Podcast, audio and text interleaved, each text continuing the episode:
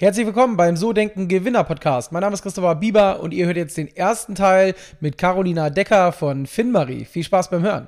Die Bieber Vermögensberatung präsentiert den So Denken Gewinner Podcast. Vermögensberatung für Unternehmen und Unternehmer in Hamburg. Herzlich willkommen beim So Denken Gewinner Podcast. Mein Name ist Christopher Bieber und wir haben heute wieder einen Interviewgast.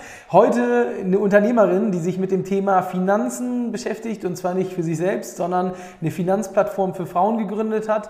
Und ich freue mich ganz herzlich, heute bei mir im Podcast zu haben, Carolina Decker von Finmarie. Carolina, schön, dass du da bist.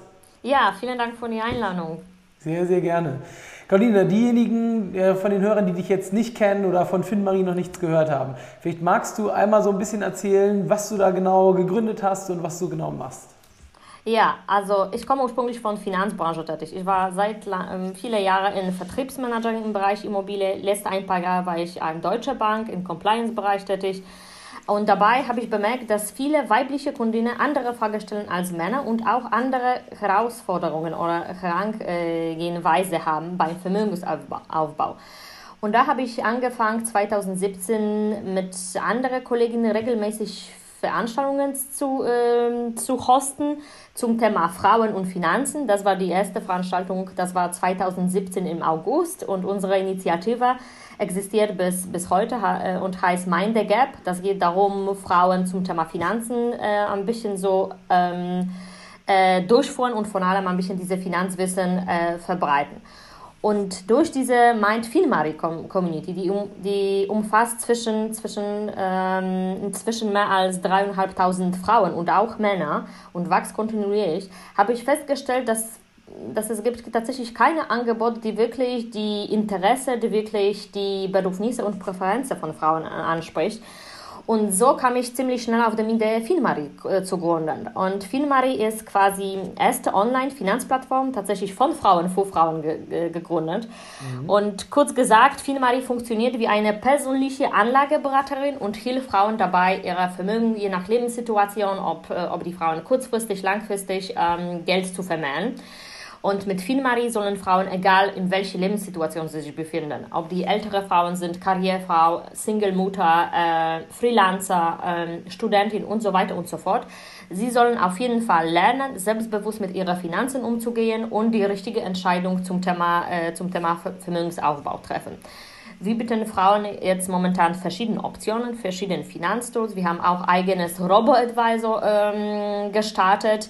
Das geht um Thema Geldanlage in Wertpapiereportfolio und passive Investmentfonds. Wir haben auch geschlossene Community, wo, ähm, wo wirklich Fokus liegt an ähm, Austausch mit Frauen zu verschiedenen Finanzthemen. Wir haben auch klassische Honorarberatung, die wir Frauen anbieten äh, und viele andere äh, Finanztools, die wir auch ähm, als Partnerschaft nutzen, Frauen ein bisschen so wei weitere Möglichkeiten, um ihren Vermögensaufbau ähm, anzubieten. Okay, cool. Also wirklich so das Thema Finanzen komplett für Frauen. Ähm, ich würde gern nochmal, bevor wir jetzt gleich aufs Unternehmen so ein bisschen eingehen, ein bisschen mehr über dich erfahren. Ähm, du hast ja erzählt, du warst vor Bankerin, ich hatte auch gesehen, du hast vorher studiert in dem Bereich und ähm, hast dich ja jetzt mit so einem Startup zum Thema Finanzen auch selbstständig gemacht. Aber woher kommt so diese, diese Geschichte, dass du sagst, hey, ich bleibe nicht in der Bank als Angestellte, Beraterin oder Hilfterfrauen, sondern ich mache mich selbstständig. Woher kommt so dieses, dieses Thema Selbstständigkeit? Ähm, woher kommt diese Leidenschaft dafür? Ähm, eigentlich, ich hatte schon diese Idee vorher, ähm, aber ich glaube, die große Aha-Momente, das war tatsächlich 2017 da bin ich wieder zu ähm, in Überlegung, äh, wieder zum Voll in Job zu gehen. Und dann habe ich mit, also ich habe zwei kleine Kinder. Vielleicht ist das ähm, Hauptgrund auch letztendlich. Ähm, und ich dachte, äh, ja, wenn ich mit dem zweiten Kind schon wieder Vollzeit arbeiten würde, dann habe ich festgestellt, dann kriegt man andere Projekte, die man sich wünschen hat. Also dann äh, dann ist man nie so seriös genommen, dann, dann hat man nie so viele Optionen oder Alternative, wenn man das quasi Vollzeit macht. Äh, und ich wollte immer quasi diese, ähm, diese Work-Life-Balance haben. Ich wollte immer beides machen. Ja? Ich wollte immer gute Job, gute Projekte haben, aber gleichzeitig auch natürlich Familie gründen. Ähm, und dann habe ich mich tatsächlich 2017 entschlossen, äh, Selbstständigkeit zu machen. Also das war mh, mm, während meiner äh, zweiten Elternzeit, ähm, mhm. weil ich dachte, ich habe letztendlich nichts zu verlieren. Also das konnte entweder gut gehen und falls, äh, falls nicht, dann habe ich immer Plan B, dann kann ich immer zu große Gruppe oder andere Fintech-Startups ähm, gehen und da kriege ich bestimmt eine gute, eine mm, gute Option. Ähm, also ich glaube, in der zweiten Schwangerschaft war ich ein bisschen mehr sicher, ein bisschen mehr mutiger, das auszuprobieren. Ähm, aber nicht so trotzdem hat das, um, hat das fast drei Jahre gedauert. Ne? Also also diese Entscheidung zu treffen, dich selbstständig zu machen. Und woher kommt das? Ähm, kommst du aus einer Unternehmerfamilie oder war es wirklich nur so dieses, diese Selbstverwirklichung, dass du gesagt hast, hey, wenn ich quasi Kinder habe, dann kriege ich nicht mehr die Projekte, wie du gesagt hast, die ich haben möchte. Und dann geht es halt nicht anders, als mir selbst sozusagen das Projekt zu gestalten. Also die, der erste Punkt, das war tatsächlich mehr Flexibilität zu haben, mehr, ähm, mehr natürlich auch die, die beide Sachen, die ich gerne mach, machen würde, tatsächlich richtig machen. Und die zweite Sache, das ist tatsächlich der ähm, äh, Idee und Ziel, also wirklich etwas zu, äh, etwas zu kreieren, etwas zu bauen, die tatsächlich äh, langfristig, strategisch und Nachhaltigkeit äh, bewirken kann. Ja, ähm, also wirklich ähm, etwas zu verändern. Ja, wenn du quasi kleine ähm, Trebig in große Körper bist, dann ist es ziemlich schwer, eine bestimmte Idee oder, oder Projekte umzusetzen. Und im Selbstständigkeit kannst du immer äh, selber deine Sache in Hand zu nehmen und ausprobieren. Ne? Also dann lernt man extrem viel, erstens. Zweitens, ähm, dann geht man komplett von der Komfortzone raus. Das ist auch ähm, sehr challenging, mm, aber ich glaube, äh, ich glaube, dieser Purpose, das hat mich damals wirklich, ähm, das war wirklich die, dieser Moment, wo ich dachte, ach, ich wollte das ausprobieren. Ich sehe das extrem riesen Potenzial. Also unabhängig davon, dass die Frauen sind 50 fast die 50 Prozent Population. Es gibt riesen, riesen Markt, das sind Billionen Euro, die sind jetzt nicht angelegt. Ähm, habe ich das den Markt natürlich ansprechend sehr, äh, vorher sehr, sehr detailliert analysiert, geguckt, wo, welche Lücke gibt es und welche Lösungen kann man tatsächlich Frauen anbieten. Und dann habe ich mit MVP-Produkt gestartet, dann habe ich ähm, äh, viele mit Frauen gesprochen über Thema oder mit Thema Finanzen, warum investieren sie nicht. Und dann ähm, habe ich gesagt, ach, jetzt lege ich los und probiere ich das aus. Okay, cool. Und ähm, vielleicht erzählst du so von den Anfängen, wie ging es dann wirklich los? Hast du dann dich nebenbei selbstständig gemacht? Bist du direkt aus deinem Job raus und mit Vollgas ins Unternehmertum oder wie lief das ab?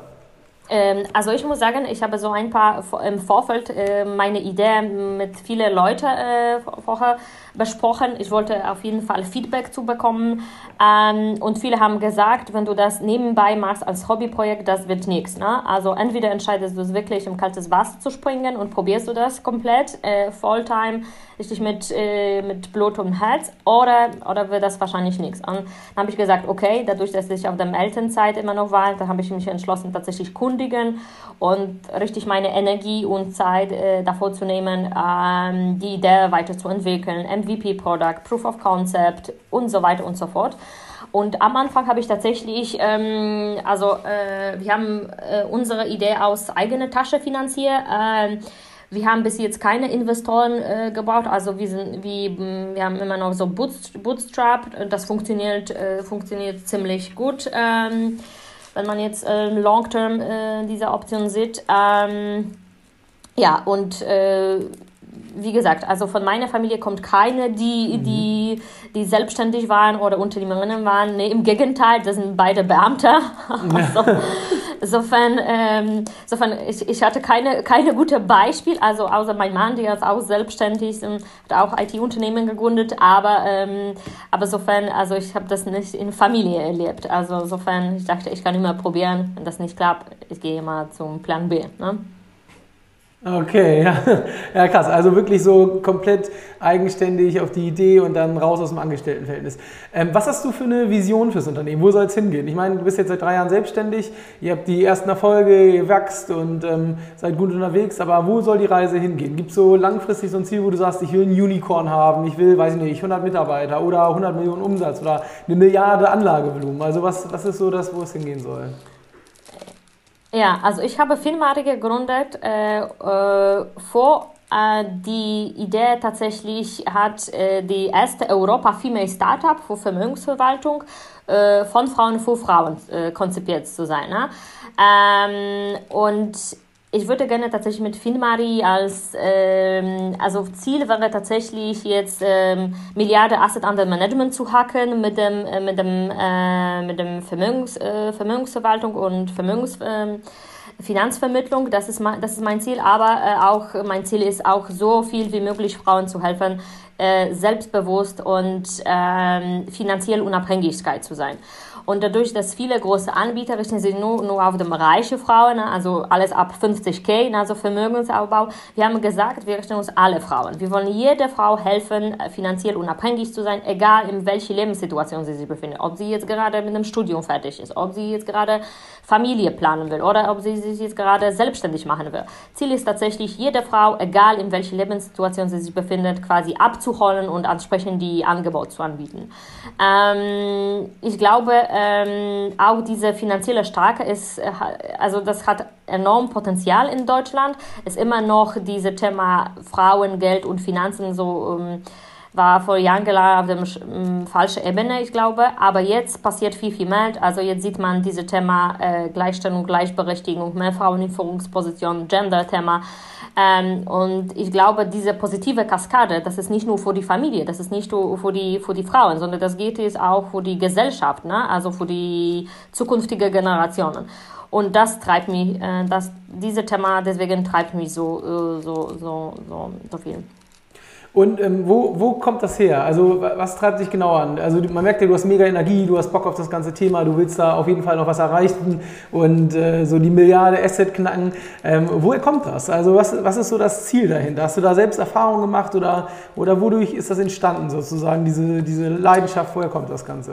Gibt es eine Vision? Also ich investiere... Ähm, also ich investiere, ich investiere ähm, selbst seit 2008, also Finanzkrise quasi.